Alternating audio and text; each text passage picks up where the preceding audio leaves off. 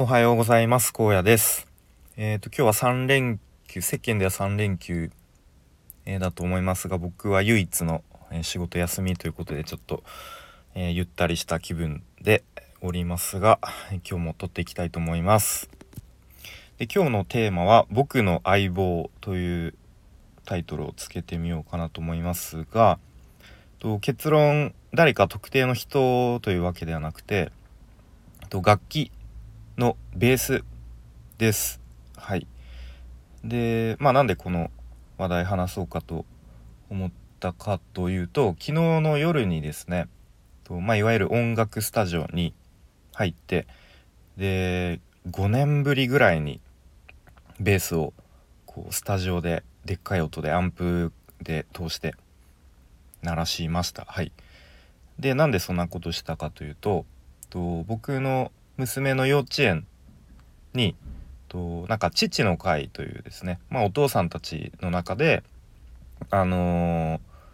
まあ、幼稚園のイベントとか行事とかをこうお手伝いしますよっていう、まあ、有志のなんか、まあ、ボランティア的な、うん、そういう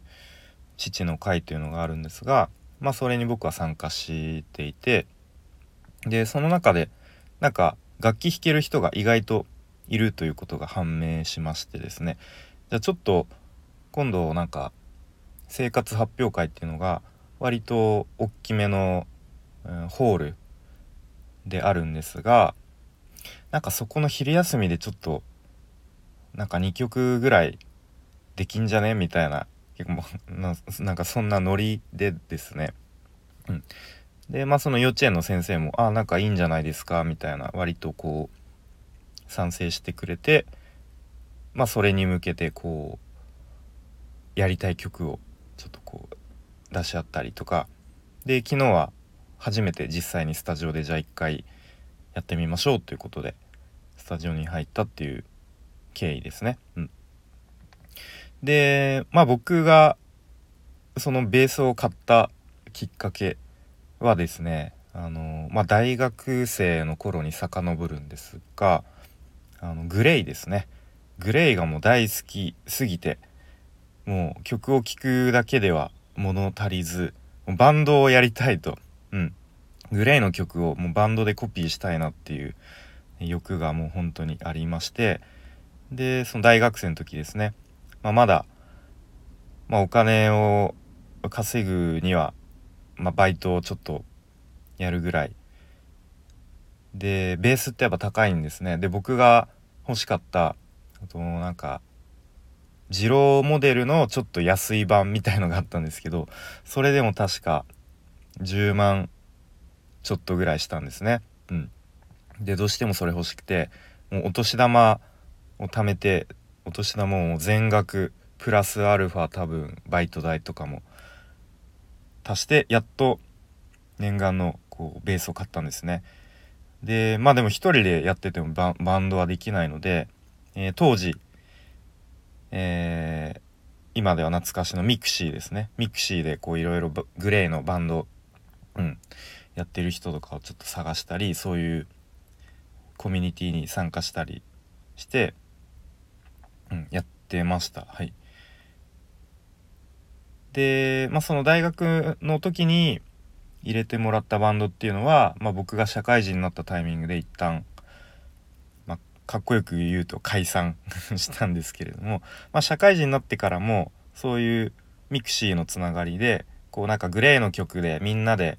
ワイワイセッションしましょうみたいなまあいわゆるオフ会ですかね、うん、そういうのに何度か僕も参加してこう結構20人とか30人とか30人じゃないか20人ぐらいですかね。こうスタジオのでっかい部屋借りて各自やりたい曲をこうエントリーして演奏するみたいななんかそういうのがあったんですね。うん、でちなみにそこのそのセッションで出会ったのが、えー、今の妻ですね。で妻もなんかこうベースをやりたいっていう感じで当時参加していてで妻は、えーと、当時そのまあなんかつながりの中でこう女性ガールズグレイバンドみたいなの組んでたんですね。うん、で そのガールズグレイバンドのドラムの女性の方の旦那さんと僕がすごい意気投合して仲良くなってでちょっとうちらもバンドやろうよみたいな感じでこうだ男子男子は男子でグレーバンド組んだっていうなんかそういう、えー、感じでした。でそんな感じなので20代の頃は結構、まあ、仕事も忙しい中をちょっと合間を縫ってスタジオで練習したりとかで何回かライブハウスでライブやったりとかそんな感じで結構グレイのコピーバンドの活動頑張っていた思い出がありますね。うん。なので僕にとってはベースってすごくもう愛着があってですごく丁寧に大切に使っていたので、うん、やっぱり時々こうメンテナンスあの楽器屋さんに持ってってメンテナンスしてもらったりとか、うん、なのですごく愛着があってまあなんか相棒のような感じでしたね当時は。うん、でまあ30手前ぐらい30歳ぐらいの時ですかね、えー、まあ、仕事の転勤で愛知県に来てで、まあ、家族みんなで引っ越しということで、まあ、誰も知り合いも友達もいないのでですねまあ、バンドもやるこやるちょっと余裕もなくしばらくベースはクローゼットの中にこうケースの中に入って眠っていたわけですけれども昨日ですねその先ほど言った父の会のバンドの練習のために5年ぶりにベースを出してうわこんなに重かったっけ？みたいな。ベースってめっちゃ重いやんみたいな感じでこ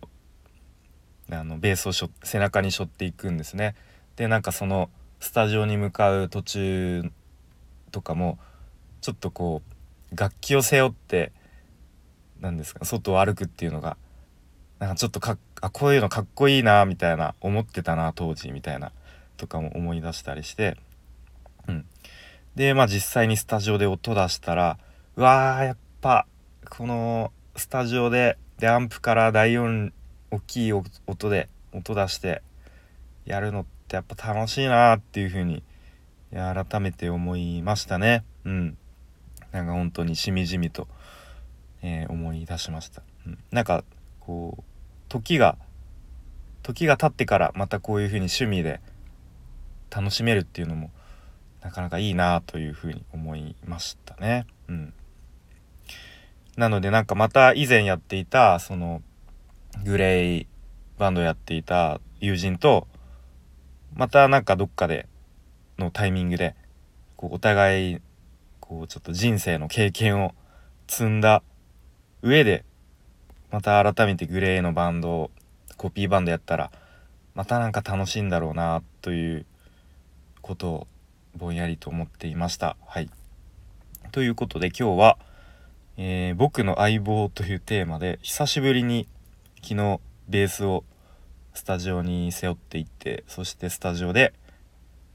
大きい音を鳴らしてただただ楽しかったっていう、えー、そんな話をしてみましたでちなみにちょっと最後にあの昨日弾いた昨日「リライト」っていうねアジカンの曲をカバーして練習したんですがちょっとそのイントロだけもしこの話の後にくっつけられたらちょっとくっつけてみたいと思うのでよかったら聞いてみてください。でちなみにあの僕ベースなのでね多分このスマホのスピーカーからはベースの音聞こえないと思うのでもしよければなんかイヤホンとか、うん、なんかヘッドホンとかつけて聞いてもらえるとちょっとベースの音が低音が聞こえてくるかなと思います。はい。ということで今日も最後までお聴きいただきありがとうございました。えー、この後ももしあの くっつけられたら昨日のスタジオでの音源をちょちょろっとくっつけたいと思います